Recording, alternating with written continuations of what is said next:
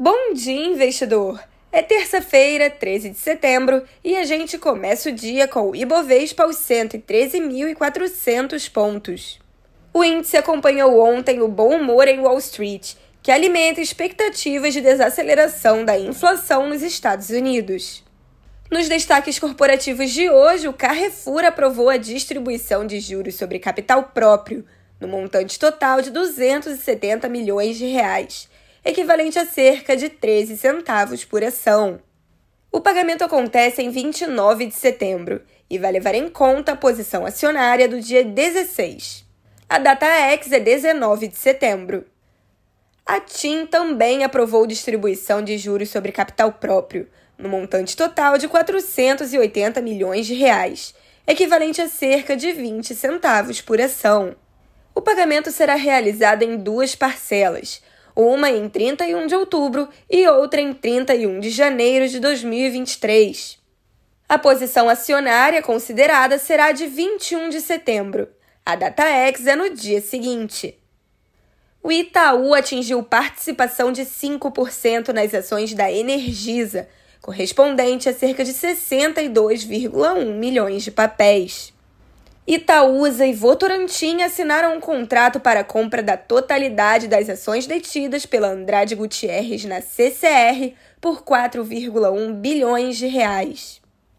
Do total, a Itaúsa vai adquirir o correspondente a cerca de 10,33% do capital social da CCR, por 2,9 bilhões de reais.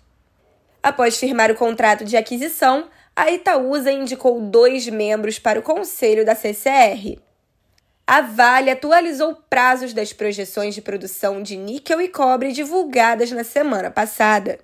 No cenário internacional, as bolsas europeias operam em alta cautelosa, ampliando ganhos recentes, à espera do índice de preços ao consumidor dos Estados Unidos, o CPI, o indicador pode ser determinante para a próxima decisão de juros do Federal Reserve e a expectativa é de desaceleração.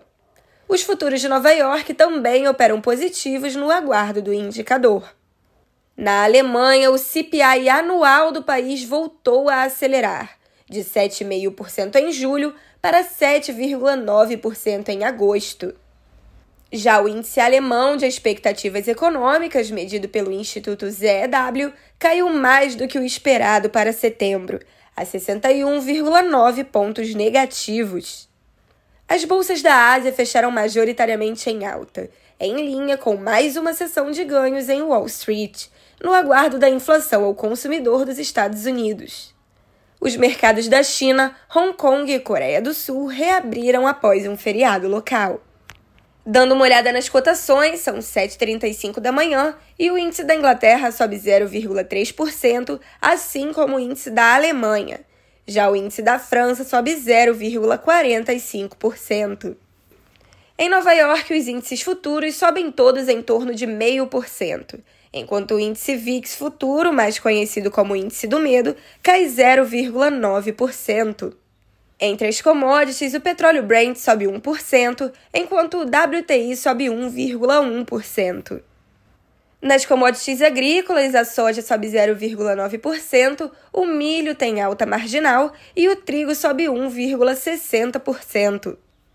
Quanto aos criptoativos, o Bitcoin sobe 1,36%, enquanto o Ethereum recua 1,15%. Na agenda do dia, o CPI americano sai às 9h30 da manhã e a OPEP publica o relatório mensal de produção de petróleo deste mês. Aqui no Brasil, o volume de serviços referente a julho será divulgado às 9 da manhã. Pessoal, eu fico por aqui. Mais notícias você confere às duas e meia da tarde no YouTube da BRA com o Minuto Trade News. Eu sou Isabela Jordão. Bom dia e bons negócios!